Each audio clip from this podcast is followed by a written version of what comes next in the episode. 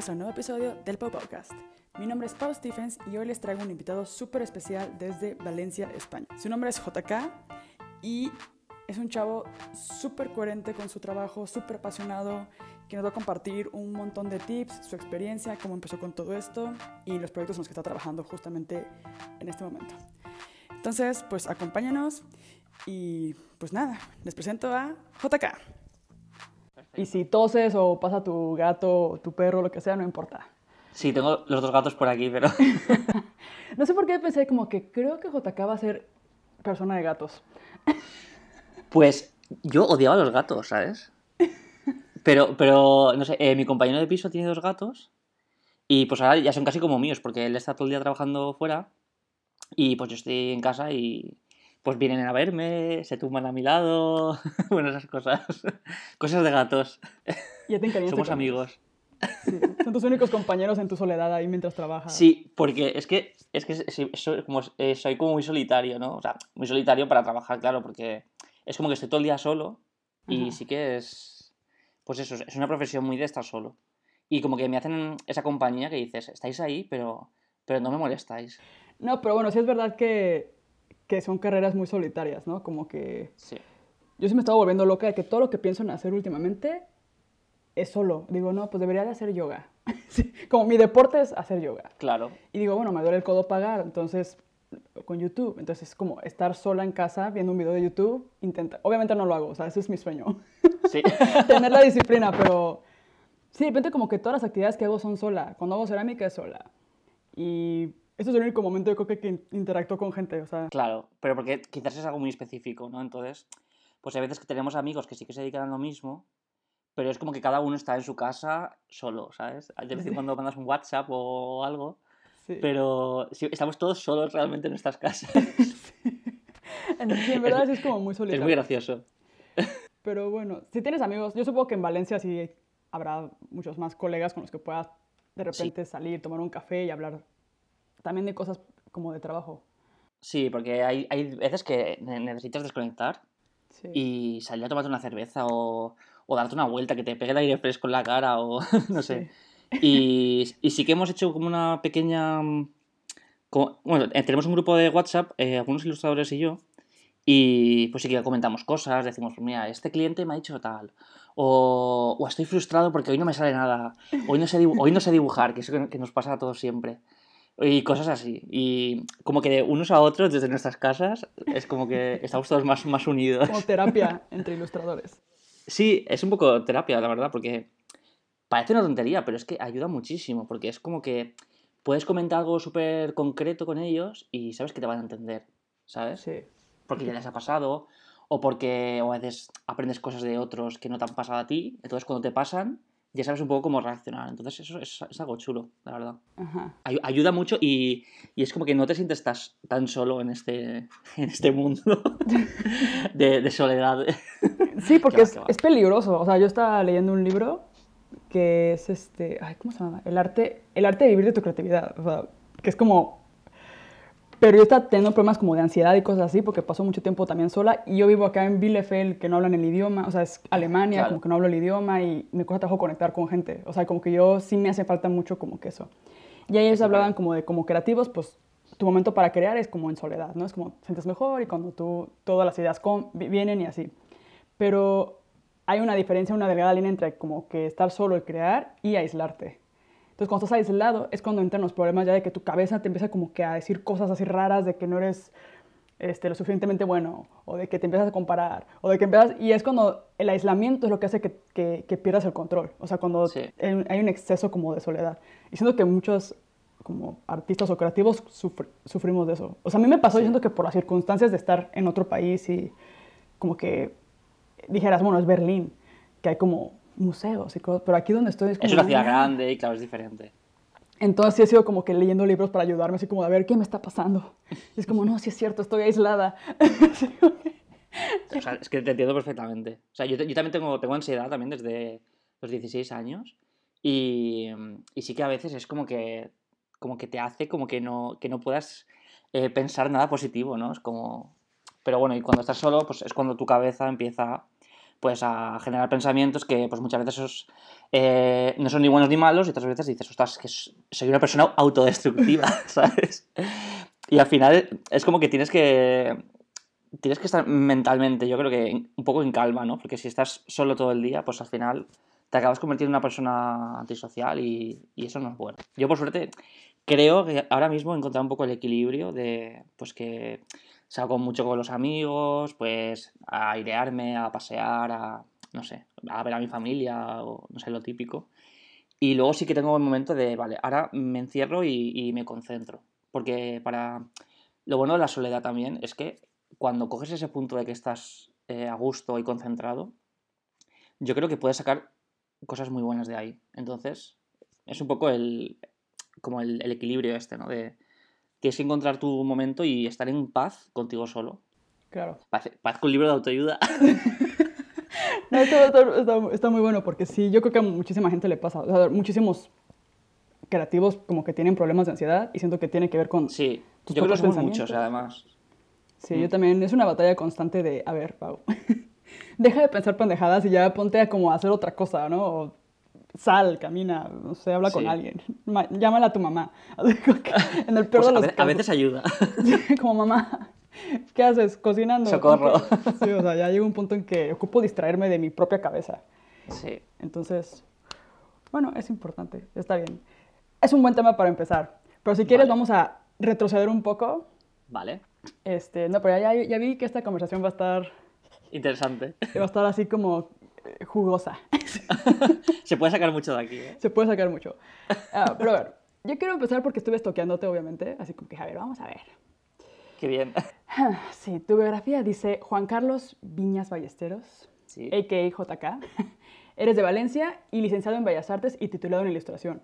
Creo que eres la primera persona que entrevisto que se dedica a la ilustración y que realmente estudió como para ilustración. O sea, normalmente todos los demás vienen como de diseño gráfico, publicidad, este, y derivados, diseño industrial y así. Entonces, como que en el camino, cuando estaban estudiando como la carrera, decidieron como que entrar a, como que empezaron a dibujar o descubrieron que había algo ahí. ¿Cómo fue que tú decidiste como que ya de entrada, fue tu primera elección o...? Bueno, eh, mira, yo puse, eh, eh, yo estaba, hice bachiller de artes, ¿vale? Y porque siempre me, me había gustado mucho dibujar y es como que siempre estado obsesionado con, el dibujo de alguna forma, ¿no? Es como que, pues desde pequeño es algo que creo que es lo único que, estoy haciendo toda mi vida, o sea, dibujar.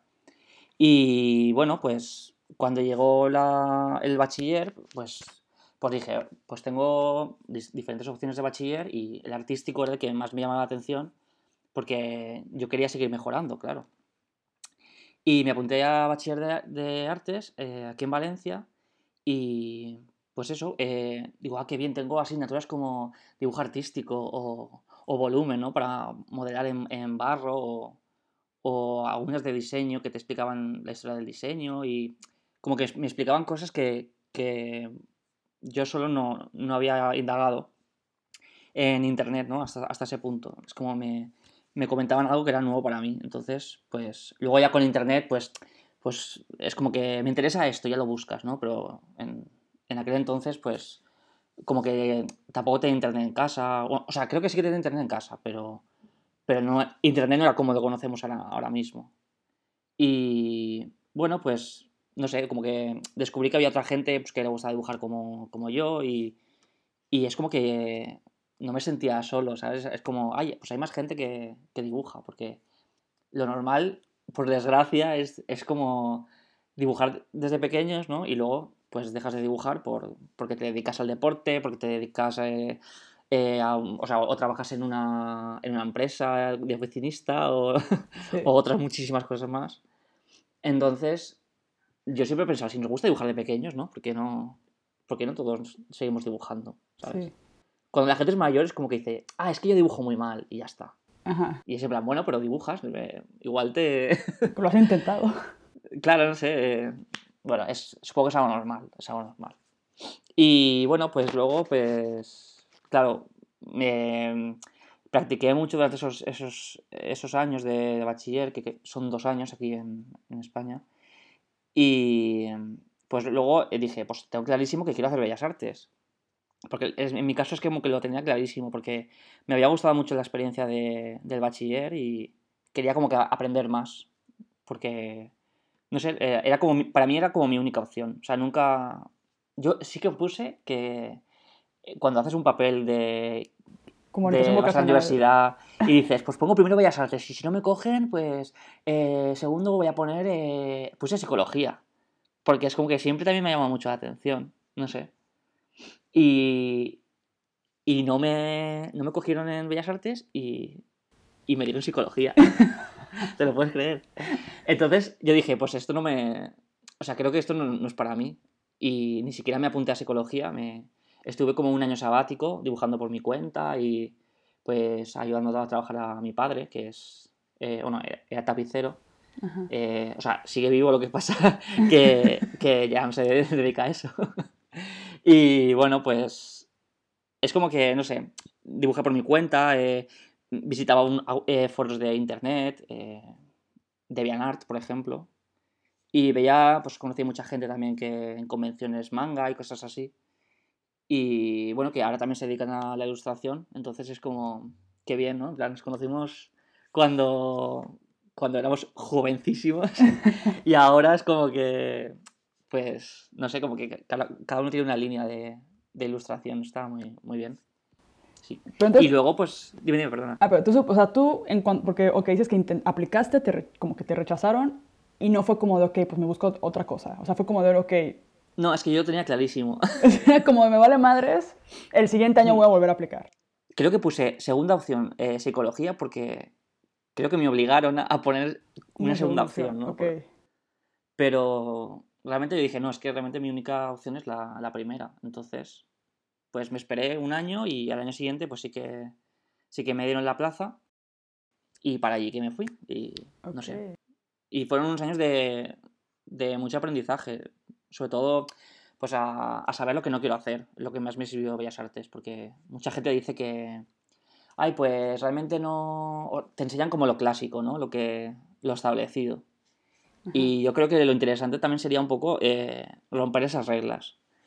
Pero es como que cuando te das cuenta de eso, ya estás en cuarto o en quinto de carrera, ¿sabes? Entonces es como, ostras, pues, pues bueno, pues ahora ya voy a acabar y luego ya me pienso lo que, lo que hago, ¿no?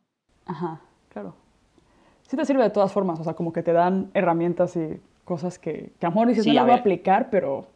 La verdad es que me, me, sirvió de mucho, sobre todo pues técnicas y pues también conoces a otra gente que lo que te decía, que, que le gusta lo que, lo que tú haces y, y es como que te sientes como dentro de, de, un grupo, ¿sabes? Entonces, eso también es como que ayuda mucho. A mí personalmente me, me ayudó muchísimo conocer a otra gente que tuviera los, mismos intereses, o que le gustara la misma música, o que el mismo cine, o no sé. Es como que a partir de Bellas Artes, como que empecé a crear mi, mi personalidad de, de, verdad. Sí, y creo que eso es parte como también de estudiar en la universidad, como hacerte tu red de contactos, ¿no? Como Exacto. conoces gente y vas aprendiendo también de esa gente, de tus compañeros y, y todo eso. Yo creo, yo estudié diseño industrial, pero ahora estuve en raro porque después de diseño industrial, como que quiero, quise producir mis propios diseños y empecé con la cerámica. Pero empecé como con moldes, o sea, como que la parte de producción en cerámica, no era tanto como la parte artística. Pero después este, cerré mi taller y todo y empecé como que a explorar con las formas y empecé a hacer como más como cosas más como de escultura o así, que es como la etapa en la que estoy ahorita. Pero sí pienso, o sea, el otro día me explotó una pieza en el horno así de que salió destruida y era para un cliente y yo así de no mames. ¿Y, ¿Y ahora qué? Ajá, y pensé como de, güey, es que me gustaría estudiar escultura. O me gustaría tomar un curso de cerámica, o sea, me gustaría ir a... Y estuve investigando y pues hay como... Aquí en Alemania hay como Bellas Artes, pero tienes que tomar como toda la carrera y luego ya te especializas como en escultura si quieres o así. Claro. Pero dije, bueno, si viviera en una ciudad donde estuviera la carrera, sí la tomaría, pero... O sea, como que ahorita estoy como... Digo, no creo que de haber sabido antes, o sea, digo, no, si hubiera sabido antes que, que, existía Bellas Artes, lo hubiera hecho. Creo que no, porque fue algo que descubrí como en el camino. Y ahora mismo digo, bueno, ya tengo 30 años, pero no importa, o sea, si tuviera la oportunidad, quizás volvería o tomar algunos cursos o algo así, pero como que sí me quedo con esa espinita como que me falta la parte más técnica. O sea, todo lo que he aprendido yo ha sido con YouTube, ha sido como prueba y error. Ha sido, digo, es que alguien que me diga, a ver, güey, las piezas de este, o sea, o el material. O sabes, voy a la tienda de cerámica y me dicen, pues, ¿qué tipo de escultura haces? ¿Qué material quieres? Y yo, eh, no sé, pues, y le enseño mis fotos así como de Instagram, como, esto es lo que hago. y me dicen, no, pues, ¿qué tan grueso es? Y yo, bueno, pues, no sé, o sea, en México, por ejemplo, no hay tantos tipos de cerámica y así, entonces, como que es todo un mundo. Y luego acá llego y tienen 25 mil tipos de cerámica que tienen como diferentes, este, encogen o reducen de manera diferente o todo. Y digo, es que yo no tengo ni idea de lo que necesito para...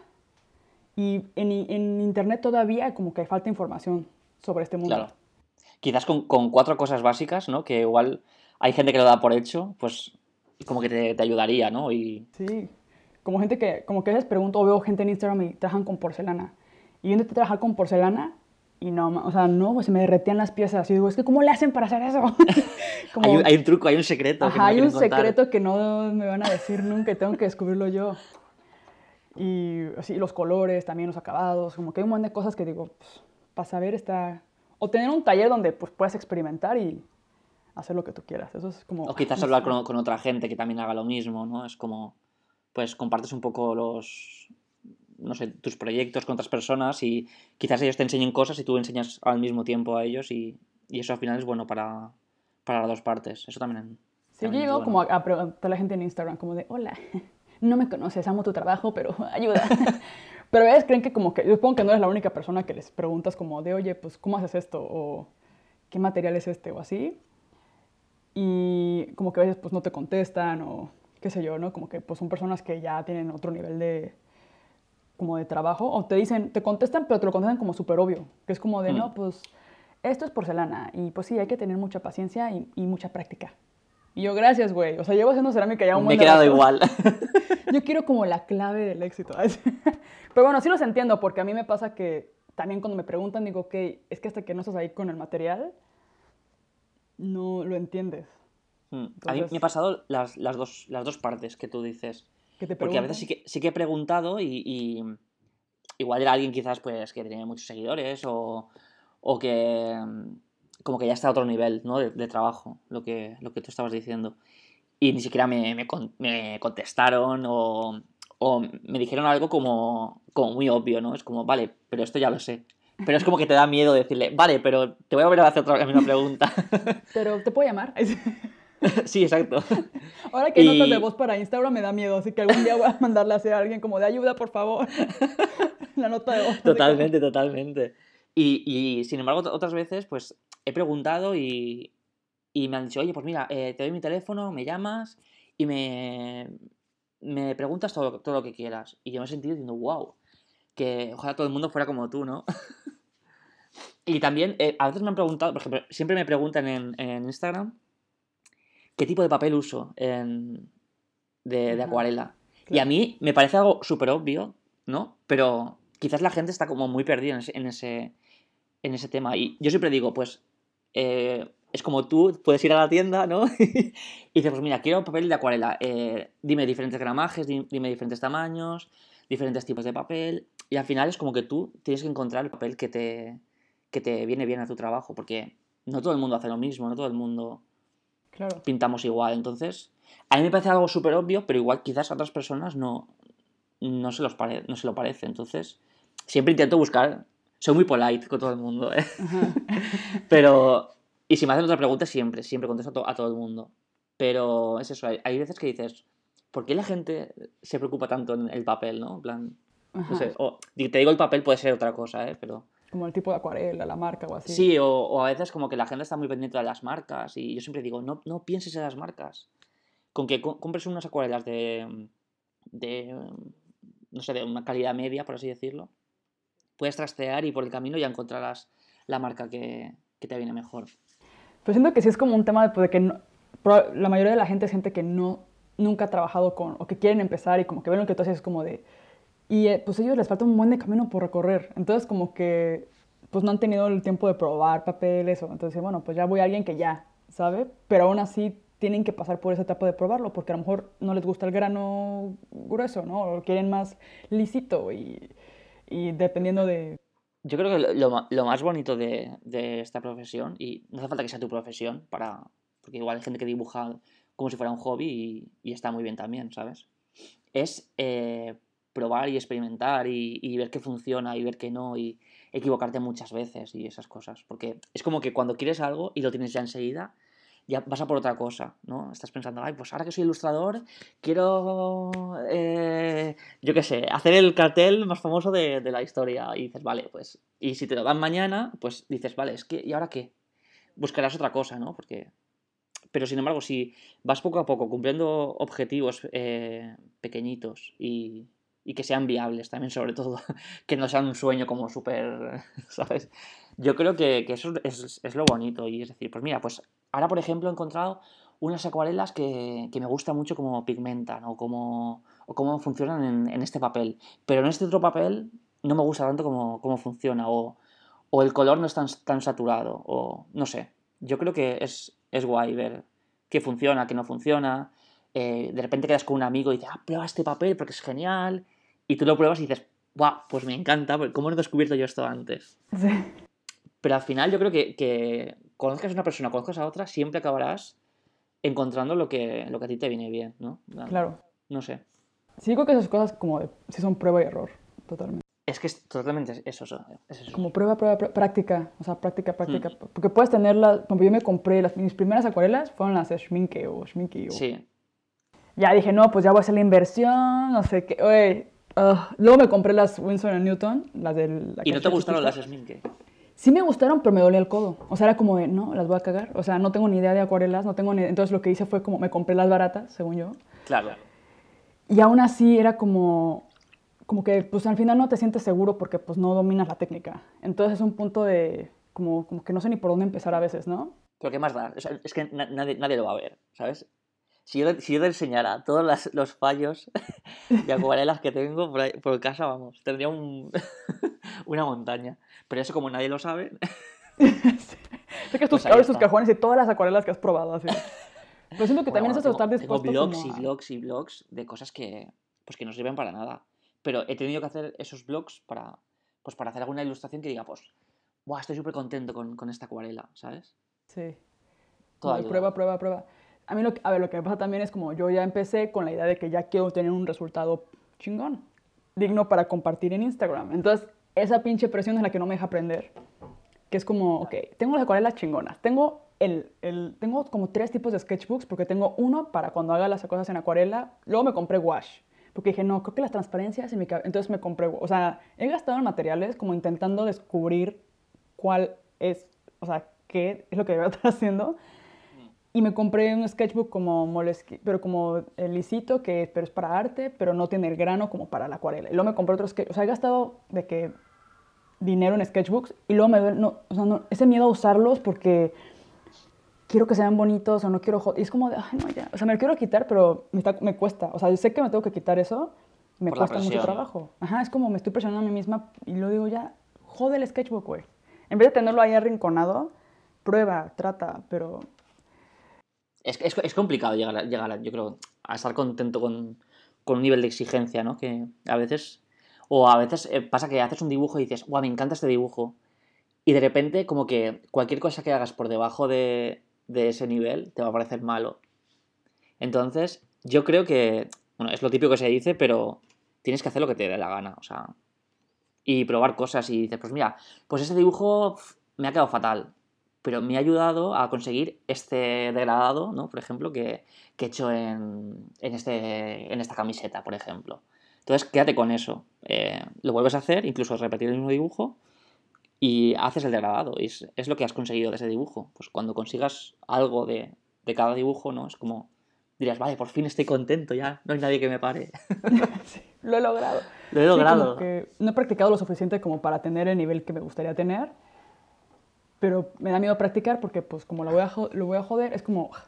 Pero bueno, eso, ya es lo que si lo piensas en frío, eso realmente no tiene sentido. Es que es muy es estúpido. Como, o sea, lo estoy es diciendo... muy estúpido, pero sí que es verdad que nos pasa, nos pasa a todos, a todos. Por ejemplo, pues quiero tener... También siento que empecé tarde, como a querer como dibujar, ¿no? Yo ya, ya tengo 30 años y es como de, ok, pues me gustaría tener el nivel que tengo ya en cerámica, pero si lo pienso es como, güey, llevo haciendo cerámica 10 años. Pero Entonces, los 30 son, los, son, los, nuevos 20. Sí. hay que, como, hay que pensar así. voy a aprender este, en estos 10 años que siguen? Claro, porque es que si no... Es, es... No, porque también somos una generación como que hemos empezado todos un poco tarde, ¿verdad? Es como que no hemos parado de hacer cosas y es como que yo hablo con mis amigos y es como todos tenemos 30, 30 años, 31, 32 y es como que ahora las nuevas generaciones tienen 18, 19 años y saben un montón de cosas y es como... ¿Y qué, hemos hecho nosotros? Hemos perdido el tiempo. Estábamos pensando en las musarañas. O, ¿Qué ha pasado con nosotros? Sí, yo siento esa presión, no porque siento que ya estoy vieja y que no puedo aprender más, pero porque siento que ya debería a esta edad saber como ciertas cosas, ¿no? O como que ya no... Claro. No sé, como que me entra el... Pero, y eso porque ves a los chavitos de veintitantos ya usando acuarela acá de puta madre, y también hacen cerámica, y o sea, es como de, güey, o sea, ¿cómo Hacen lo mismo que tú con 10 años menos, y dices, wow, es como, ¿y qué he yo? sí, o sea, entonces como que entra esa presión como de, güey, pues ya debería de saber, pero no, ya no me presiona, ya tengo que aceptar que no tengo ni idea de ilustración ni de acuarela, o sea, como por parte me gustan las técnicas como análogas, como que me gusta esa parte, y tengo que tener la paciencia de aprender y practicar, porque ya lo he vivido antes con la cerámica y sé que funciona, o sea, sé que practicando voy entendiendo ciertos errores y ciertas cosas y, claro. Y voy cambiando como detalles. Y hasta la fecha con la cerámica me sigue pasando, ¿no? Pero me gustaría estar en ese nivel como de confianza que ya tengo con la cerámica, con mis dibujos o con usar acuarela y así. Pero bueno, pues es práctica. Pero si no estoy practicando, me estoy haciendo pendeja, pues... Ah, qué frustración. Pero bueno. bueno, no estás sola, ¿eh?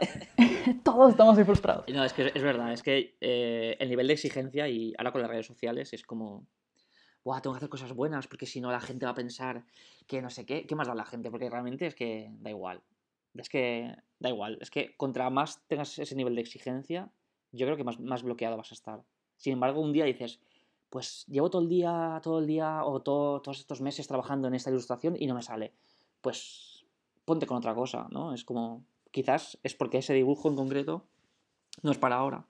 Te pones a hacer otra cosa y quizás salgas de ese, como de ese eh, bloqueo creativo ¿no? que, tenemos, que tenemos siempre. Que es como, hoy no sé dibujar. A mí eso me pasa por lo menos una o dos veces al mes. Es como que me despierto y me pongo a hacer dibujos y digo, digo, es que no sé por qué me dedico a esto si no sé dibujar. no sé por qué la gente me quiere trabajar conmigo si, si no sé hacerlo. sí. Me, me pasa, o sea, me pasa siempre. Pero bueno, pues, pues ese, ese, día, pues si puedo, eh, me voy a dar una vuelta o quedo con amigos y al día siguiente digo, pues lo que ayer no me salía, hoy ha salido en cinco minutos, ¿sabes? Es que... Es cuando te conoces, ¿no? Que sabes como, a ver, ¿cuándo es flojera de no querer hacer las cosas y cuándo es que realmente no estudia? Hmm. y Hay veces es que, no estudia y ya está, es que no, no hay que pensar más. Es que no, no hay más. sí, es, es verdad. Lo que es, es como de ayudar a la gente, eso, eso está padre. Yo también intento, cuando me preguntan cosas, intento dar como tips o lo que, lo que pueda de que tonterías que a veces la gente no sabe y que, este, no sé, por ejemplo, la otra vez a un chavo se estaba carquelando su pieza y me dice, es que se está carquelando. Y le digo, bueno, güey, eso ya se carqueló y, y probablemente en el horno va a salir, pero para la próxima eh, pon una bolsita, o sea, arriba, como para que, que o que, no esté en una ventana, o tonterías así, porque a veces ellos no saben que si no seca parejo, este, se seca de golpe, tiene un ventilador o hay una corriente de aire de un lado de la pieza y seca más rápido la, una mitad que la otra, no sé, o los grosores. Entonces, como que intento darles tips, pero hay veces que sí también me preguntan cosas que yo digo, güey, eso, o sea, eh, no sé, tengo, tengo un canal de YouTube, he hecho unos cuantos tutoriales y ahí me preguntan cosas que digo, güey, lo digo en el tutorial. Y no les contesto, güey. O sea, es como me rehuso a contestarte, güey. Ve el tutorial, ve los putos 10 minutos de tutorial. que me molestaba en hacerlos. Sí, sí, te entiendo, te entiendo. Quieren todo a veces, o sea, como que los chavos de hoy, ¿no? Como que quieren todo a veces. Sí, enseguida, sí. es como que yo creo que no, están acostumbrados a. No todo el mundo, ya te digo. Pero sí que hay mucha gente que, que es como que quiere esto y lo quiere ahora. Y si va a estar 10 minutos sin saberlo o, o van a estar un año teniendo que aprender una técnica, es como que ya no les interesa. Eso también es como muy, es como muy millennial eso, ¿no? Lo quiero ya. Claro, porque ahora, eh, por ejemplo, con, yo siempre digo, le digo a todo el mundo, en YouTube hay un montón de, tutoriales, de gente contando experiencias, pues, por ejemplo, de, podcast también, donde pues hay gente que, que, cuenta sus vivencias y pues si mientras trabajas te pones un podcast o escuchas un vídeo de, de alguien que te interesa o no sé, es como que eh, poco a poco vas, sin darte cuenta, vas como adquiriendo conocimientos, y, pero sin darte cuenta, de una forma divertida, o mientras tú haces tu trabajo, o, o mientras acaricias a tu gato, o no sé, eh, ¿sabes? Y yo creo que, que, la gente quiera todo hoy en día enseguida, es como, no, es como para decir relax, relax, vamos a ver, vamos a empezar eh, desde el papel en blanco, ¿no? Y, y, vamos a ver a qué nos lleva esto. Es como, bueno, disfruta, disfruta del viaje, es que si no, qué aburrimiento. Sí, yo sí cuando me interesa algo y estoy buscando así la respuesta, busco en blogs, busco en YouTube, busco en Instagram. O sea, la otra vez encontré los, los, colores que estoy usando ahora, los encontré de que vi que una chica en Instagram tenía como los acabados que yo estaba buscando, los colores, y dije, ¿qué colores son? Y me puse así a scrollear y en una parte hizo un QA, así como en una foto, y me metí y ahí encontré los colores. Contacté con el fabricante que estaba en China y me mandó así unas muestras, o sea, así me las patrocinó. Fue como, genial. Pero es porque me obsesioné, o sea, fue una obsesión como de, tengo que saber, porque no me están funcionando esos esmaltes, cómo lo voy a hacer para tener ese acabado. Y al final así es como, quizás lo si lo hubiera preguntado me hubiera contestado, pero... Claro. Muchas Yo veces, me di la tarea Muchas veces en, en, Instagram es como que, eh, scrolleando como, como dices, eh, dices, ay, pues me gustan estas acuarelas, pero en esta foto no se ve de, de, qué marca son. Y a veces en vez de preguntar, quizás si investigas un poco, ¿no? bajas un poco de publicaciones y dices, ay, pues en esta publicación sí que se ve la marca. Es como que muchas veces nos lo ponen delante de los ojos y no lo vemos porque estamos obsesionados con saber la respuesta y ya está. Y hay que investigar, porque igual investigando esa marca conoces otra que también te gusta, yo qué sé. Ya, ya me entiendes. Es un poco, pues. Investigar es que no hay otra, es que es eso. Es que es disfrutar de, de, la investigación. También, yo creo que que te tiene que gustar mucho el tema de explorar y, cosas nuevas, porque si, si te pones a hacer acuarelas con 20 años y tienes 70 y sigues haciendo las mismas acuarelas, ¿no? Pues es como dices, pinto súper bien en acuarelas, pero podría haber investigado en otros campos que, que quizás ¿no? Eh, me hubieran hecho crecer de otra forma. Claro, tu formación fue, por ejemplo, tuviste por un lado como clases de ilustración y todo, pero por otro lado es autodidacta, ¿no? O sea, como... Sí, sí porque en Bellas Artes eh, yo acuarela no hice nada, por ejemplo, que es la técnica que más, que más uso. Y ahora, por ejemplo, los recortes con papel, estos que, que hago, fue algo totalmente autodidacta. Lo, vi que lo hacía un, un ilustrador que se llama Lóbulo y, y, dije, ¡buah! Me encanta esta técnica. Lo que pasa que él lo hacía como en papel volumétrico, papercraft. Y, y yo quería usarlo de otra forma. Entonces me, me puse a investigar cómo, cómo puedo hacer que, que estos papeles, o sea, como transferir, digamos, un, dibujo del papel a, volumen, ¿no? Y poco a poco dije, ah, pues mira, si con estos, eh, estas cartulinas puedo hacerlo, tiene una textura muy bonita.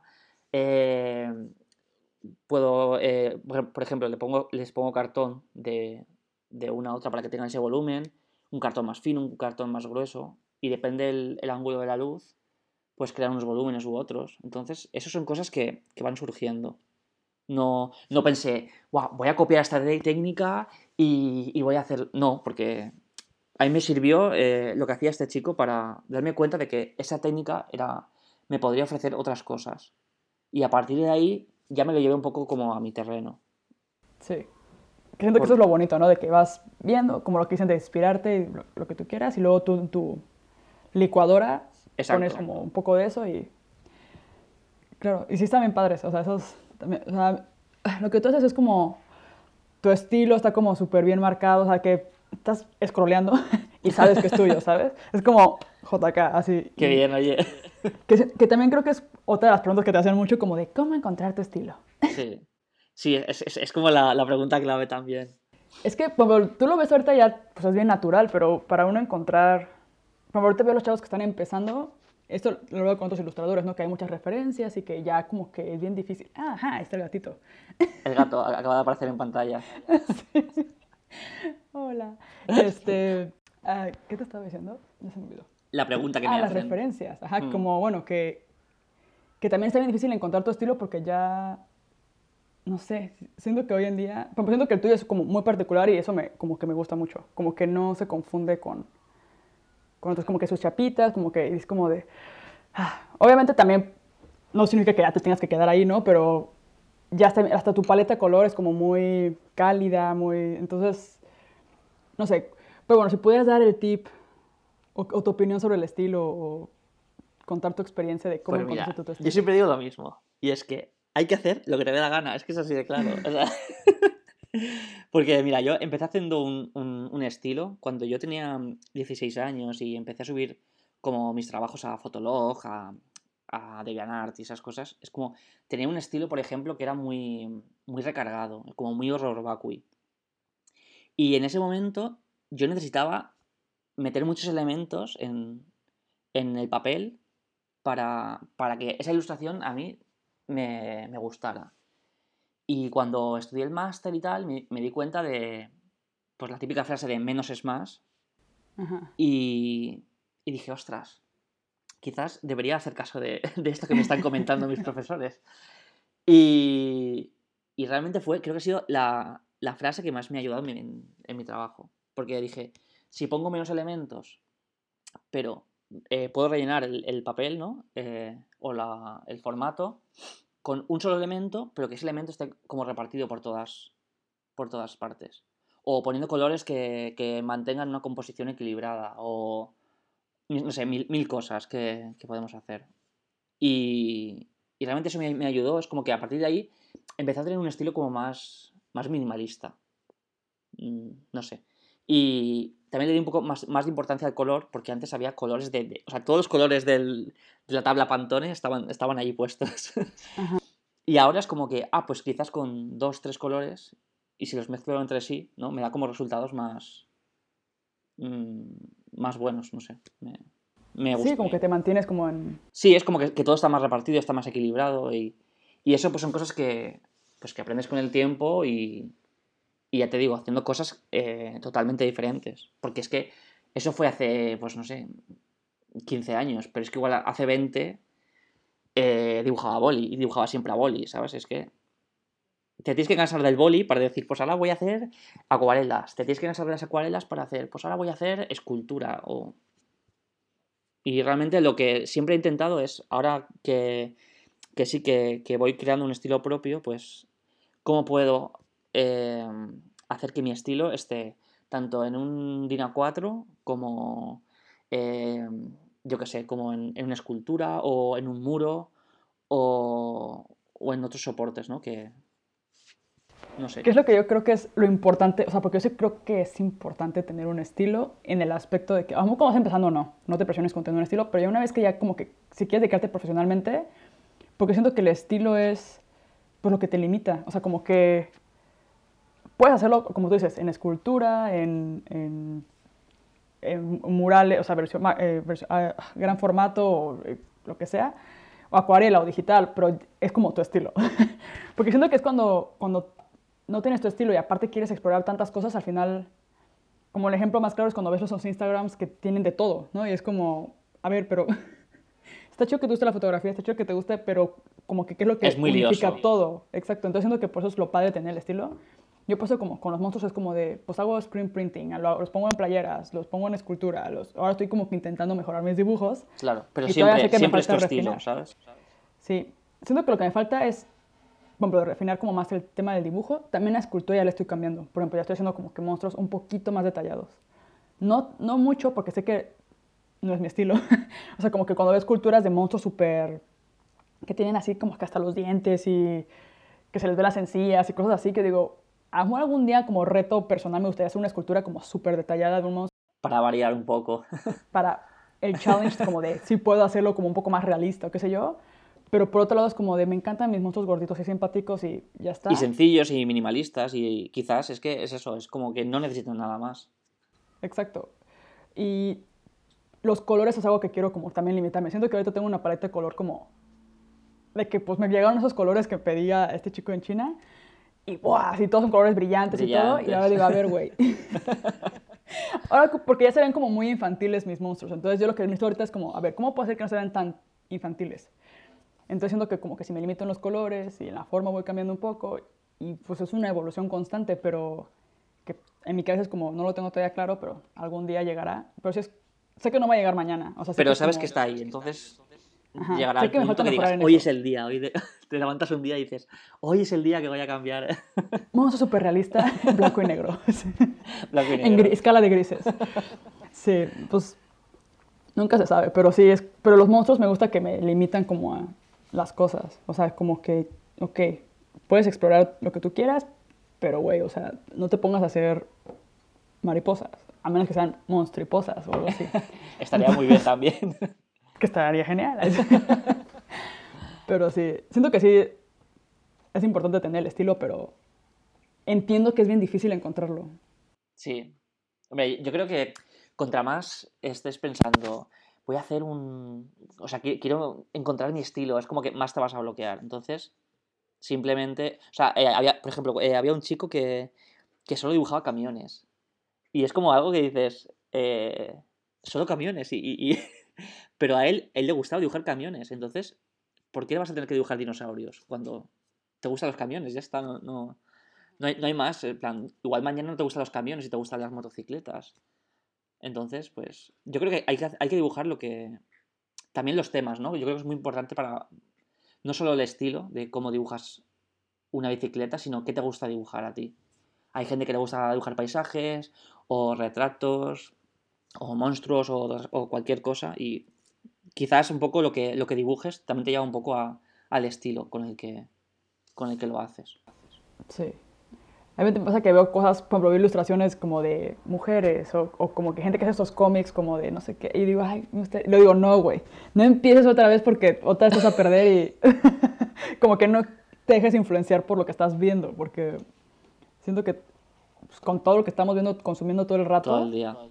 Digo, es que me gusta, pero ya, güey, o sea, déjalo ir. Hasta aquí. Ajá, como que acepta cuando algo te gusta y cuando es algo que tú puedes aplicar a lo mejor a tu a tu estilo y como que en tu licuadora y, y hacer algo tuyo. Te iba a preguntar, como, como algún, como has trabajado en gran formato, ¿tienes como algún otro tipo de proyecto como que a futuro que quieras hacer? Mm, a ver, no lo sé. O sea, me gustaría, por ejemplo, sí me gustaría pintar un muro, por ejemplo. He pintado, sí que he pintado un muro, pero era un muro así más pequeñito, eh, pues igual de unos dos metros, que, a ver, que no es pequeño, pero pero sí que quizás igual más adelante, muchísimo más adelante, me, gustaría quizás pintar algo, algo grande. Gran formato. Y vi que estás haciendo ahora como una novela gráfica. Eh, sí, bueno. es, un. Realmente es un cuento. No es una. O sea, es una novela gráfica, pero no. No, cortito. No, como un cómic, ¿sabes? No. Es una historia que. Pues eso, que es, un, es un. Es un libro para adultos. Pero realmente es como que tiene esos puntos de de como que llevarte un poco a la infancia, ¿no? Es como, más que nada es como un cuento, como una historia, quizás para todos los públicos, pero que sí que está visto desde un, desde, un punto de vista más adulto. Hmm. Ok. Sí, porque te preguntaba los proyectos porque supongo que, pues como que ahora en tu carrera has llegado, como que trabajas con, colaboras con marcas y luego aparte tú tienes tus proyectos personales y así, y luego digo, bueno, como, ¿qué sigue, no? O sea, tienes como, supongo que, como todos, tienes como tus top tres de cosas que quieres hacer como no sé, antes de morir, ¿no? O sea, como, como ilustrador es como el siguiente paso, como decías, de que ya probé esto, ahora quiero como el siguiente paso. Sí. Entonces, no sé si sea como, como dices ahora que estás haciendo, pues, es tu primer cuento, ¿cómo le llamamos? ¿Cuento o novela gráfica? Vamos a llamar el libro, ya está. ok, libro. Por así decirlo. suena como más para niños, pero... Pues eh, los dos últimos años he trabajado más con, en publicidad o, o con marcas. Pero no fue algo que yo eh, buscara, sino que pues, fue surgiendo. Un día me, llamaron desde una, o sea, de una marca de café, hicimos una, promoción y, y, bueno, quizás a raíz de ahí es como que vieron que, pues, que mi estilo se podía también llevar a, a la publicidad. Entonces, ya te digo, no es algo que yo buscara, pero es algo, es algo que ha ido, ha ido surgiendo. Entonces, a partir de ahí sí que empezó dejaba de trabajar con una marca y empezaba otra y luego otra y luego otra y, y sí que... O sea, es un mundo que realmente me disfruto mucho con, con el tema de... Porque luego, yo qué sé, se llevan a Instagram, se llevan a... Son proyectos como muy divertidos, porque son marcas que quieren hacer cosas diferentes y la fotografía es como que ya no les vale para sus campañas, entonces quieren un punto de vista como quizás más abstracto, ¿no? Que con, que con la ilustración se hagan cosas que no se pueden hacer con fotografía, por ejemplo. Entonces, sí que. Sí que. Eh, eh, eh, como que descubrí un día y dije, ostras, puedo trabajar para, marcas, ¿no? Y ha sido muy enriquecedor. Lo que pasa es que es un mundo que también agota, agota mucho y, muy deprisa.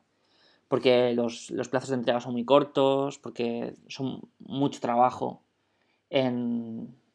Quizás Propuestas. sí, son, son demasiadas cosas. Y de repente estás tres días trabajando en algo y luego te dicen, no, esto no. Queremos que lo hagas de otra forma. Y es como, he perdido tres días de mi vida. Pero sí, es como que, bueno, al final intentas verlo desde el punto positivo de, bueno, quizás es porque esto que he dibujado puede llegar a ser mejor de lo que, de lo, que lo he hecho. Pero sí que es un mundo que quizás como que te, te agobia un poco. Y, y ahora, pues, el, el 2018 y, y, ahora en adelante, sí que estoy con, con este proyecto editorial que saldrá más o menos en febrero o final de febrero, más o menos. Más o menos. Ah, ok, eso pronto. Sí, es, que es ya. O sea, ya.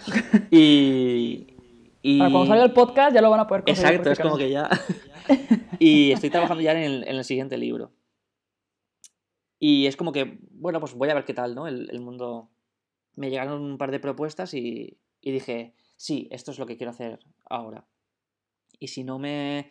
A la larga veo que es, es un mundo que no me interesa o que quiero cambiar, pues volveré a cambiar. Es que no, no tengo problema en cambiar o, o en hacer cosas diferentes o, o, hacer un libro y al mismo tiempo trabajar para una marca. Si, si puedo, mm, la verdad es que me, me, gustan las dos cosas. Sí. El, lo del libro fue, o sea, la editorial te acercó a ti y dijo como de, oye, ¿quieres hacer un libro? Sí, o sea, fue, es que fue así. eh, un día me dijeron, eh, oye, habíamos pensado que, que si te gustaría hacer un libro con nosotros. Y claro, yo fue como, wow, es como lo que, una cosa de las que quería hacer eh, a lo largo de mi vida, pero como que me pilló un poco en blanco. Digo, vale, ¿y sobre qué hago el libro? No, tengo, no tengo ni idea. Entonces es como que lo, lo medité y, y, dije, ah, pues tengo una historia que quizás me da, me da un, un, poco miedo contar porque es, es, como un tema muy personal. El, el libro habla sobre la ansiedad. Okay. Y es como que como que te sientes como desnudo, ¿no? Eh, frente al, al, público. Y pues sí, dije, pues sí, es el momento de, de, hacer esto, ¿por qué no? Y es como que cerrar un poco el círculo. Sí, eso que dices como de sentirte desnudo hacia el público, bueno, he estado yo ahorita investigando un buen cosas como de la vulnerabilidad, no sé qué, por ejemplo, cuando hablamos en el podcast, eh, me ha pasado que a veces entrevistados se sienten como que después de la conversación, dicen, ay, a ver si no dije como algo como que, no sé, a ver si no la cagué, es como... No, o algo personal. Pero es como el hecho de... ¿eh? Es como un tema de que pues estás hablando como abiertamente, estás diciendo como tu opinión y lo que sea, y de repente te quedas con la duda de a ver si no dije algo como comprometedor, o, es como, pues al final esas historias, como las historias como de que cuando fracasas o has tenido problemas o lo que dices, la ansiedad o lo que sea, son con las que la gente más conecta, o sea, son con las que la gente me escribe de repente, este, no sé, por ejemplo, el otro día entrevisté a un chico que él hablaba de que, que él tenía un problema con obsesivo compulsivo, que era como un, este, y que pues cuando se fue de intercambio le afectó mucho y todo, y habló un poco de eso, y de hecho dijo como, no, pues si alguien ocupa hablarlo y quieren como preguntarme, o sea, vayan a terapia, obviamente yo no soy un especialista, pero si quieren como desahogarse con alguien, pues pueden escribirme. Y personas me escribieron como de, oye, pues qué chido que habló de este tema, ¿no? Que a veces no tiene nada que ver con ilustración ni nada, pero bueno, lo digo porque el hecho de que te sientas como que expuesto y así es bueno, o sea, es como como que siento que está bien como de repente mostrarte vulnerable. Yo creo que es muy, es muy importante.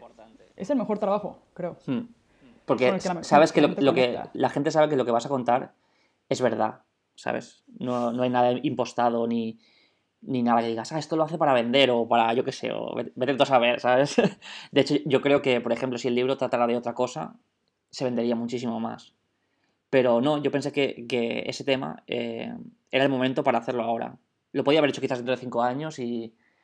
Pero es que dije, no, esto se tiene que contar ahora. Y si puedo ayudar a alguien con el, con el libro, pues me encantaría. O sea, ojalá, ¿sabes?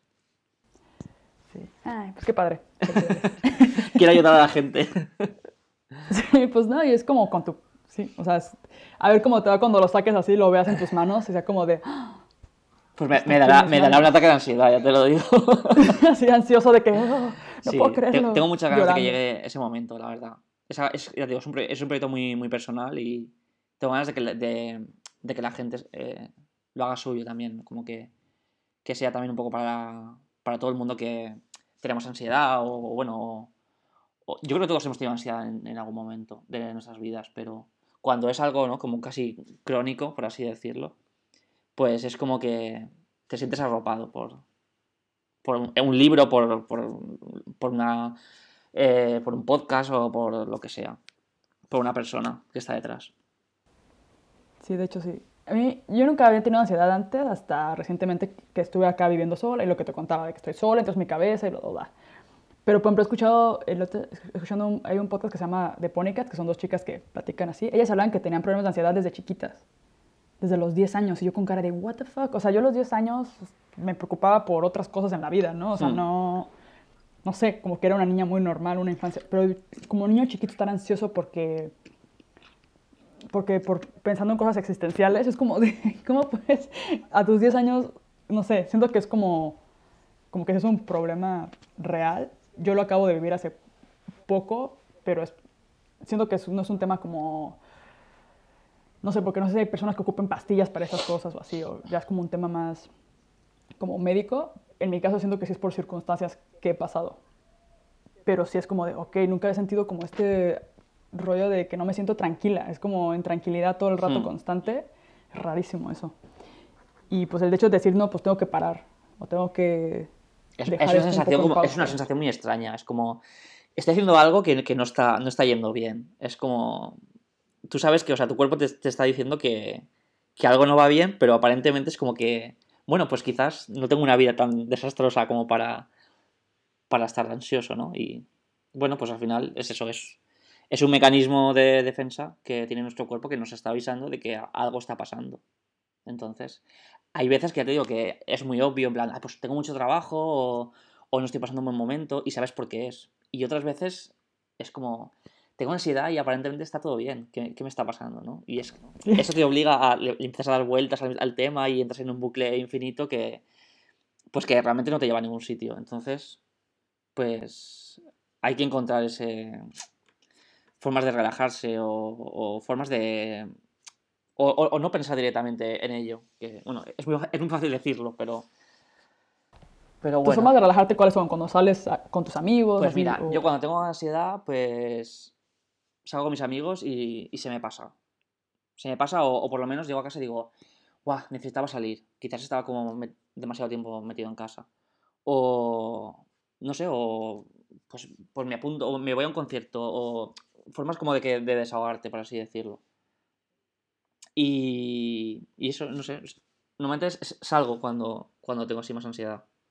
¿Sabes cuál es el detonante de tu ansiedad o...? Pues no lo sé. Me llegó con 16 años y, y es como que... Bueno, en el, en, en el libro hablo un poco de... O sea, no cuento mi historia realmente del 100%, pero sí que pongo ¿no? Extractos momentos que, pues de que esto lo cuenta alguien que obviamente ha pasado por ello, entonces... Y pues, no sé, es que no tengo ni idea, pero a veces yo, pongo en el, libro es, esa parte, siempre pienso que es como que de pequeño, eh, porque todos tenemos un trauma infantil, por supuesto, es como que llega un momento que, no sabes si, si cuando seas adulto vas a encontrar como tu lugar, o, o decir, ¿qué va a venir mañana? O a veces dices, pues ahora mismo, imagínate, tengo 13 años y mi vida es fantástica, pero ¿cómo será? ¿No? Es como que te... Yo creo que me, obsesioné un poco con el, con el futuro, quizás. Por el, lo que vendrá será bueno, no será bueno, ¿no? Y realmente mm, luego todo, todo, ha ido como a mejor, ¿sabes? No... Es, es peor, o sea, el problema es pensar, ¿qué pasará? ¿Y si? Es como que el ¿y si? ¿Y si hago esto? ¿Y si no sé qué? ¿Y si me apunto a esta carrera y no me funciona, y eso como que te, te crea una ansiedad que realmente mm, no existe, porque si vas haciendo las cosas sin, sin, esperar nada a cambio, es como obtendrás cosas buenas seguro. Pero bueno, por decirte algo positivo que he sacado de todo esto, es que... No, eh, es verdad, porque la ansiedad obviamente no es positiva, pero se aprende mucho. Entonces, creo que todo lo que ha venido eh, ha sido, después de ahí, ha sido, ha sido bueno. Y ahora es como que puedo estar, estoy más, más relajado o tengo ansiedad en periodos más cortos de tiempo y no sé, creo que todo lo que ha venido ha sido bueno. Y todo lo que me ha preocupado de que vendría, me ha hecho tener esa ansiedad. Sí. Creo que, Creo que lo de los es como un detonante. Sí. Como el. debería- me- ahorita me pasa eso, que es como. Antes dejaba que la vida fluyera y todo se iba dando y iba fluyendo y Hmm. estaba bien. Y ahora que me planteo más como cosas como de qué voy a hacer, a dónde voy, tengo esa presión de que como yo siento que tengo 30 años y no estoy donde quería, como que como imaginaba que iba a estar. No estoy mal y he cumplido un montón de cosas que no, no tenía planeadas definitivamente, pero que tenía planeado no salió. Y es como, a ver, pues está raro eso. O sea, como que entonces me empiezo a cuestionar y digo, de repente digo, quizás no debería estar haciendo esto, y lo, que debería hacer es esta otra cosa, y dejar ir las cosas, y a lo mejor debería dejar ir este proyecto que tengo, pero si lo dejo ir, me estoy rindiendo, pero entonces, ¿y cómo me arrepentiré en cinco años o en diez años? Es como de, güey, güey, let it go. O sea, es como, Simplemente ya, hay que. hay- día es eso, día, es, haz lo que quieras y ya está. Es que al final te vas a, te vas a evitar todas esas voces, ¿no? Como que.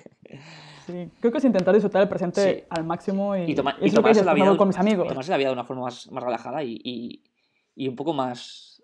mm, No sé, como más. eh, no me sale la palabra. Pero como más, más de broma, ¿no? Es como, Cotidiana o más. Sí, o como más. eh, no sé, simplemente vivir y ya está. Siempre que por eso funciona lo de salir con tus amigos o ir al concierto, lo que sea, es como, eso te trae al presente. Mm. Es como, estás en un concierto, estás loco si estás pensando en el futuro, o sea, como en qué voy a hacer en 10 años. O sea, es como, güey, let it go. Sí. estás en un concierto. Entonces, no sé, siento que eso es...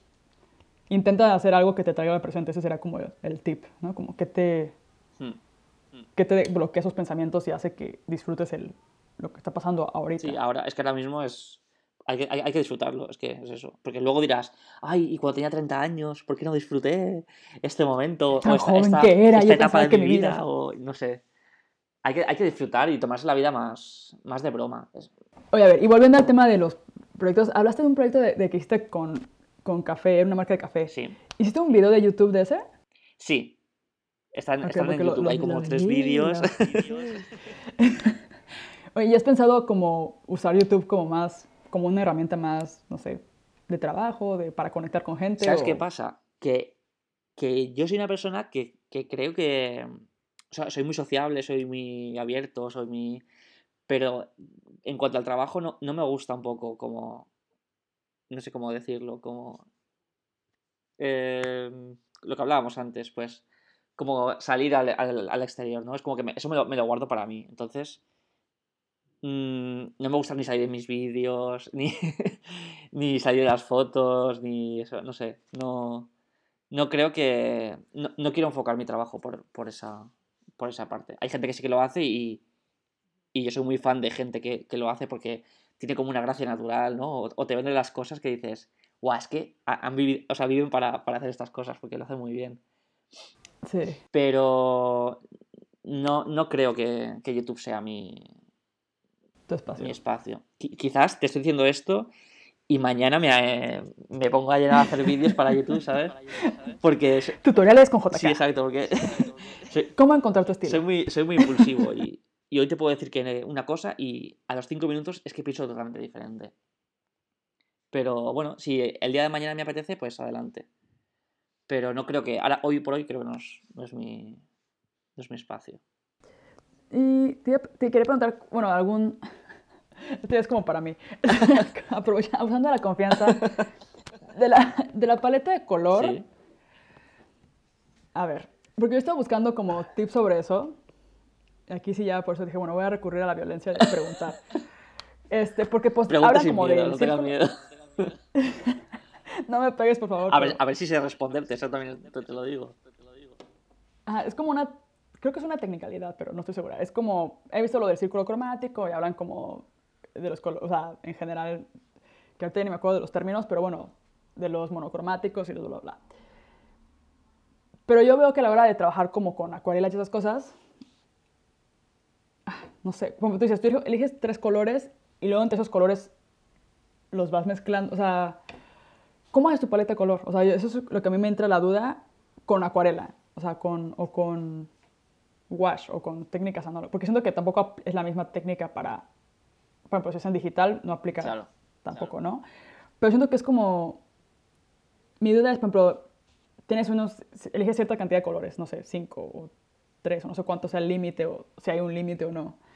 Y luego entre esos, por ejemplo, eliges, digamos que amarillos, y luego eliges que un café. Mm. O ¿cómo la, ¿tienes alguna regla como para elegir los colores y luego como entre cómo los mezclas para decir, como este va a ser como los como los oscuros, o sea, las sombras, y este va a ser como para las luces, o cómo lo sueles manejar, porque en mi cabeza no lo voy a entender. O sea, yo veo las paletas de la gente y digo, no, pues como que tiene sentido, pero a veces usan colores que digo, es que a mí nunca se me hubiera ocurrido usar ese color tan oscuro, por ejemplo. Le tengo mucho miedo a los oscuros, le tengo mucho miedo a, ajá, como que las sombras, como que siempre uso, siempre uso los colores brillantes. Y lo único que hago es que le agrego blanco como para, según el color brillante es como la sombra y luego agrego, agrego blanco para que sea el color normal. Sí, te entiendo perfectamente. Pues. Como que no sé manejarlo. Eh, lo primero que hago es, hacer el dibujo. Entonces, yo cuando, por ejemplo, estoy haciendo en, estoy pintando en acuarela, pues hago el dibujo, lo, transfiero al papel de acuarela y, y, es como que me quedo como un rato mirando el, papel y digo, vale, ¿qué colores podrían funcionar aquí, no? Entonces, eh, pues suelo dividir en mi cabeza, a veces, o, a veces lo escribo en un papel, eh, los, los, claros, los oscuros y, los tonos medios. Como en tres, en tres categorías, por así decirlo. Y pues claro, al ser acuarela, el, blanco del papel es como que tiene, tiene toda la luz, ¿no? Entonces, no me gusta hacer acuarelas eh, muy oscuras porque es como que le, quita toda la, gracia. Entonces, pues hay, por ejemplo, eh, colores casi como decir colores fetiches, por así decirlo, que es, por ejemplo, el amarillo o el, o el naranja, ¿no? Que son colores como muy brillantes que, pues que también dan más calidez o, te produce alegría o no sé, son cosas como muy veraniegos. Entonces, el amarillo y el naranja los, suelo utilizar bastante. O sea, esos, salen casi porque sí. Y luego, pues digo, vale, pues si voy a usar el amarillo y el naranja, pues tengo que encontrar un, color medio, que puede ser, por ejemplo, eh, un rojo o un azul. Y luego pienso, ah, pues el naranja y el azul son complementarios. Quizás esto pueda, pueda ayudarme, ¿no? Y, por ejemplo, mira, pues los colores que te he dicho, pues el amarillo, el naranja y el azul como tono medio, pues si mezclas el naranja y el azul, tienes un tono así como marrón, más oscuro. Y quizás eso podría ser una, paleta de color. O, o sea, quizás a veces he mezclado los dos tonos medios y esos dos tonos medios me crean otro oscuro. Entonces, ese oscuro es como que estará relacionado con los tonos medios, porque son mezclas entre ellos. Entonces, eso es como que te crea también como una pieza más, más global. No sé. No sé si te sirve o te contesta la pregunta. Sí, no, sí, como que me, como para hacerlos oscuros, por así decirlo, que no se vea como que de repente le metiste negro, ¿no? No, es que el, negro cuando lo utilizo es negro de, de Rotring. O no suelo coger el color negro como decir, pues voy a pintar este pelo de color negro, ya está. No, normalmente suele ser un marrón oscuro o, o, un naranja con un azul, que cree... Casi nunca suelo, usar el color negro de, de acuarela. Por ejemplo, las ilustraciones del libro, el tono oscuro es, es un color que se llama eh, gris paint, que me gusta mucho, que es, es como un gris azulado. Y ese tono es el tono más oscuro que hay en, todo, en todo el libro. O quizás si mezclo ese con un rojo, salga un tono más, un poco más oscuro o, más cálido. Pero no, me, me, quité el negro de, la, paleta de color ya hace, hace un par de años. Hmm. Porque creo que, como que, ensucia mucho la, acuarela. Si mezclas, por ejemplo, a veces un rojo y un negro, lo mezclas y te sale un granate muy, muy bonito. Pero si ya empiezas a mezclar colores con negros, ya como que se te agrisa todo y, quizás no es lo que yo busco. Quizás otra gente pues diga, ah, pues a mí es lo que me interesa. Pero eh, en cambio ese gris oscuro, que es casi, es casi un negro, me da unos tonos que, pues que, que se llevan más un poco a lo que, a lo que quiero mostrar con, con los colores. Sí. Con colores. Supongo que como ahora yo que voy empezando, lo ideal sería como para no confundirme tanto, decir, ok, elijo dos colores como los claros, digamos, ¿no?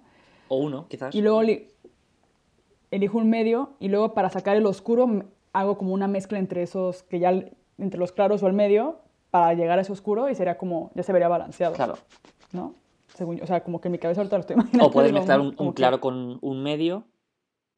Y, por ejemplo, si mezclas un, pues, imagínate, un, amarillo como claro, un rojo como medio, eh, tú mezclas esos dos y te saldrá un naranja. Pues ese naranja puede ser un, un claro medio por ahí entre unos y otros que funcione. Y es amarillo, naranja y rojo. Es como una paleta súper cálida. Y si luego ponemos un azul y además el rojo y el azul los mezclamos, pues saldrá como un morado que esté como integrado dentro de la paleta. No sé si me, explico bien o... Sí, pues tiene sentido que si los mezclas entre ellos no se vea manchado tampoco. Claro. O sea, que si los mezclas entre ellos salga un color mm. que, que al final va a funcionar porque Ajá, como que son los mismos tonos, por así decirlo. Sí, sí, por ejemplo, luego usas un amarillo y un verde, el verde lo usas de tono medio, y metes un marrón, pues puede ser una paleta también que funcione. Pero igual esa paleta ya te. como que has, sacado un color que, no, se consigue de la mezcla de los otros. Entonces, pues, no sé, me gusta jugar con, esas cosas. Sí, voy a experimentar más con eso para Espero que te sirva. También...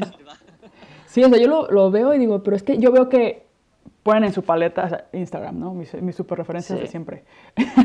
y ponen la paleta y ponen de que tres colores, con, así, y luego los van mezclando entre ellos, y de repente se ve así la ilustración perfecta. Yo digo, es que, o sea, como que no sé por qué me cuesta tanto trabajo entenderlo. En mi cabeza no... ¿Cómo lo hacen, no? Es magia. Ajá, es como, se ve perfecto y nada más usaron estos tres colores, y entre ellos los van, van jugando y van creando otros tonos y de repente tienes una imagen que, que, todo tiene sentido, como que los colores se llevan entre mm. ellos. Yo creo que, que también es, es interesante, eh, por ejemplo, decir, me gusta esta ilustración de, de, este ilustrador X, como se llame. decir, ¿por qué me gustan estos colores? Hay como que preguntarse, ¿no? Porque, ¿qué, hace, qué, qué, colores tiene esta ilustración que haga que a mí me produzca una sensación? Y quizás si te pones un poco a analizar los colores, digas, ah, este es una mezcla de este, este de repente lo ha colado, eh, el negro... Eh, pega con todo, ¿no? Es como, hay que un poco que entrar un poco ahí a ver que hay unos colores que nos, dicen unas cosas y otros otras y, hay que ver por qué a nosotros nos, crea esa sensación específica. Porque hay gente que le gusta los cálidos los, o los fríos o, una mezcla de los dos y, funciona también muy bien. Es que no hay, no hay una regla de, color que digas... Pero bueno, esta, esta es la que yo uso, que habrá gente que tenga otras y, Sí, no, en mi cabeza hay tantos colores, como lo que tú decías, que al principio empezaste y usabas como toda la paleta. Es que era como que necesito tenerlos todos, ¿eh? porque me gustan todos. Sí, y ahorita es como digo, a mí también me, gusta, me están gustando mucho los rosas, como los, los cremas, como salmón. Los pasteles, sí. Ajá, como que eso, ese rollo me está gustando. Y digo, voy a empezar a hacer mis monstruos de esos colores, también en escultura, o sea, como que digo, pero ya necesito hacerme mi paleta, o sea, no puedo tener, eso no puede ser un pinche arcoiris, o sea, siento que por eso se ve tan infantil, como la vibra que da. Bueno, y, pero esos colores también son más llamativos, ¿no? Entonces, también te, llama más la atención de que si fuera, por ejemplo, un gris o un marrón, quizás. O que sea un monstruo tan, tan cookie, ¿no? es como que no, no, no, funcionaría igual si fuera, por ejemplo, eh, verde fosforescente que, que gris. Entonces, quizás una cosa te lleve a la otra. Voy a probar ahora porque justo voy a México ahora en febrero y voy a hacer una residencia en Oaxaca. En Oaxaca trabaja mucho con barros y hay, este, tienen barro negro y luego hay barros como rojizos y así. Y mi ah, plan es trabajar ahora con ese barro y usar los colores naturales del barro de ahí. Y digo, pues a ver cómo salen los monstruos. Y eso otra vez como que romper un poco con, con el estilo. Digo, bueno, siguen siendo monstruos, pero me quiero adaptar como al material como del territorio. Y no sé, quizás salen cosas interesantes. A lo mejor la gente reacciona diferente y imagínate que de repente ya le quito completamente el color a ese. bueno, pero la, la, gente da igual. Tú piensas en, en, qué quieres conseguir tú con eso. Sí, yo pienso que va a estar padre ese experimento porque aparte de que son materiales que te dejan como construir cosas más este, grandes, o sea, siento que como tienen como más este, chamota, más grano, como que voy a poder hacer cosas más a gran formato. Y me, me, gusta también como el tema de no complicarme la vida con esmaltes. O sea, el tema del esmaltado es como, o sea, que puede salir perfecto o puede morir. Entonces, es como, si puedo hacerlo ya en, meterlo al horno y que salga y que ya esté listo y ya con, el mismo color natural, pues aprovechar también eso, ¿no? Que también está interesante. Entonces, a ver qué tal, estoy emocionada por eso. Mucha suerte. sí, que no exploten. por, lo, por, lo, menos que no exploten, que ya es un, es un paso. son muy bonitos, ¿eh? los, los he estado viendo estos días y son muy bonitos, la verdad, me gustan mucho. Gracias, gracias, sí. Yo también soy fan de tu trabajo, ¿eh? gracias. Sí, pues ahí vamos. Tengo, tengo la historia detrás de los monstruos, que te quiero preguntar ahorita también eso, como... Eh, bueno, por ejemplo, en mi caso es, surgieron un poco por, por mi hermano, o sea, tengo un hermano con síndrome de Down. Entonces la historia que va detrás es un poco como como representando que cuando éramos chiquitos, pues los otros niños le, apuntaban o como que lo trataban, como que un poco como de la discriminación y la no tolerancia y así. Pero siento que es un mensaje que nunca he logrado pinches transmitir, o sea, como que la gente cree que hago monstruos porque sí. porque estoy loca y ya está, como los monstruos en mi cabeza. Pero ah, me gustaría transmitir como que el mensaje de alguna mejor manera y no sé cómo hacerlo. ¿Tú tienes como alguna razón por la cual tu estilo sea como, como el que es, como tan cálido o como que cuál es la historia, como como de dónde viene esa inspiración o de ese, cuál es el mensaje de JK. ¿O no es nada así como tan profundo? Más bien Bueno, eh, no es tan profundo y, yo creo que al mismo tiempo sí, sí que lo es. Es como que no hay, no hay una razón tampoco de mis dibujos son así por algo en concreto. Pero yo creo que pues todo lo que me ha llevado a mi vida, ¿no? Es como que al final ha parado en un punto en el que me sentía cómodo con o quería transmitir un como un valor más alegre quizás con, mis dibujos, ¿no? Es como no entro en, reflexiones tampoco súper profundas y súper mm, mis dibujos van a cambiar el mundo y no, no, no, entro en eso pero tampoco quiero que sea o sea, para mí ilustrar significa contar cosas entonces no quiero tampoco eh, quitarme esa oportunidad de contar cosas. Entonces, es como que, no sé, simplemente pues eh, intento hacer personajes que, pues que sean alegres, que, que transmitan, pues eso, una alegría a la gente o que les hagan sonreír o, no sé, es lo que yo cuando quedo con algún amigo o algo, me gusta, ¿no? Es como, realmente siempre intento contarle algún chiste, no, no un chiste, pero como eh, hacer de, un momento que pasas con un amigo o con cualquier persona, de un, momento agradable, ¿no? Entonces, pues mis personajes siempre pues, suelen estar pues, riéndose o, disfrutando de las pequeñas cosas de, la vida o, o, no sé, o vivir esa cotidianidad de, una forma eh, pues libre de problemas, libre de... ¿sabes? No sé, creo que es un poco lo que intento transmitir con, con lo que hago. También los colores ayudan mucho, ¿no? A, a transmitir esa, esa alegría o... Ese buen rollo, buena vibra. Sí, como buen rollo, sí, como... La, la, gente siempre dice, ay, estoy en un día súper triste, ¿no? Y es como que tu dibujo me, ha hecho ver las cosas como de, otra forma. O, y es como, wow, es como lo más bonito que te pueden decir. Sí, porque es como el objetivo, o sea, la única historia que quieres contar, ¿no? Como... Es un objetivo realmente. Sí. Y sí, sí transmite eso porque, por ejemplo, de hecho yo, a veces me pasa que hay gente que quiero entrevistar pero me intimida. O sea, me siento intimida, porque cuando no los conoces, pues a ti no te conocía, pero yo cuando veo tu, tu, Instagram me transmite ese buen rollo. O sea, yo sabía que, yo sabía que me ibas a decir que sí. no quiero sonar como muy flipada o qué sé yo, pero sabía que iba a ser como, bueno, J, ¿qué me va a decir que sí? Y va a estar buena la conversación. O sea, era como, como que, porque, como que sí me transmites esa buena onda y ese buen rollo. por ejemplo, eso como estoy checando las preguntas que te hacían, ¿no? Y como que siempre contestas, o sea, se ve que, por ejemplo, en tu Instagram, pues sí se ve esa personalidad tuya y como ese buen rollo y, como que esa dedicación que tienes como... Entonces dije, no, o sea, va a estar buena la conversación. Porque eso significa que, que, lo estoy haciendo bien, me gusta que me digas eso. Lo estás haciendo bien, no, lo estás haciendo muy bien, porque sí es lo que transmite, o sea, lo... Eh, chicos, si, están escuchando esto y no conocen el trabajo de JK, eh, búscalo en Instagram. ¿Es JK Ilustración o si no? Sí, Illustration. Illustration, JK Illustration. Lo voy a poner en la descripción y todo. Pero si, ah, si te metes, ahorita lo estoy viendo. Así, estoy viéndolo y es, sí, como buen rollo, eh, muy cálido, sonriendo, o sea, y el proceso también es como que cuando pones tus fotos como de proceso o, haces tus videos, también es como, ah, bien relajante, así como, quisiera yo poder hacer eso. Entonces, no, yo sabía como que como que me esa confianza como de, porque me, me, pasa que sí me siento intimidada a veces, de que veo gente que muestra su trabajo, pero que de personalidad siento que a lo mejor me van a mandar a volar o... Sí. O, ¿tú qué sabes? No, pues a veces te, sorprendes, pero...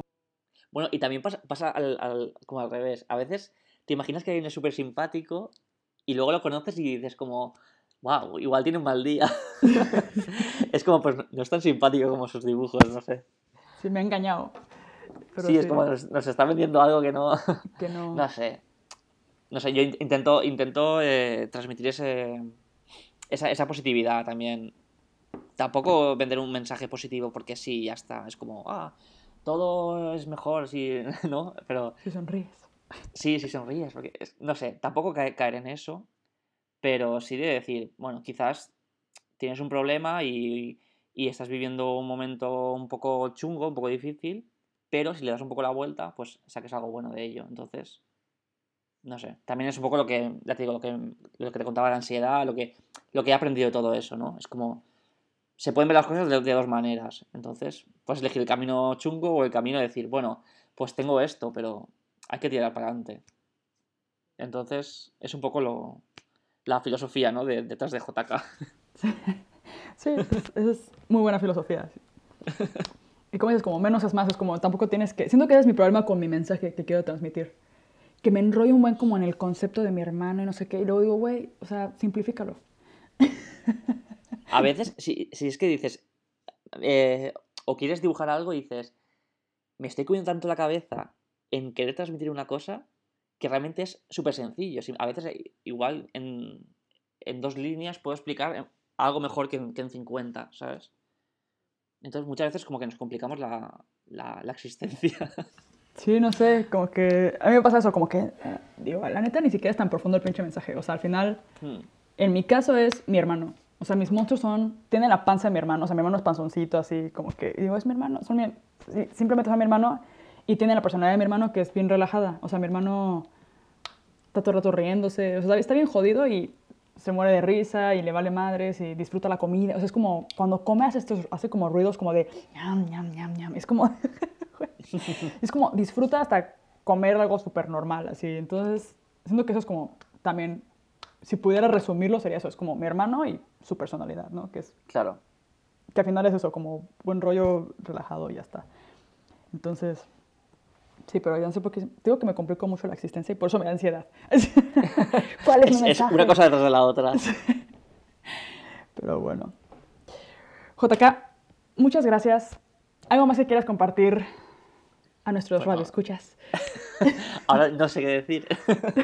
no, pues no sé. Eh, sí, o sea, yo no soy, no soy nadie para dar ningún consejo ni nada. Pero bueno, que un poco lo que, lo que hemos hablado, ¿no? Que que no hay que tener miedo a hacer las cosas y quizás las cosas son más sencillas de lo que pensamos. Entonces, no sé, un mensaje claro, conciso y, que no hay que tener miedo de papel en blanco, que es lo que siempre me decían a mí. sí.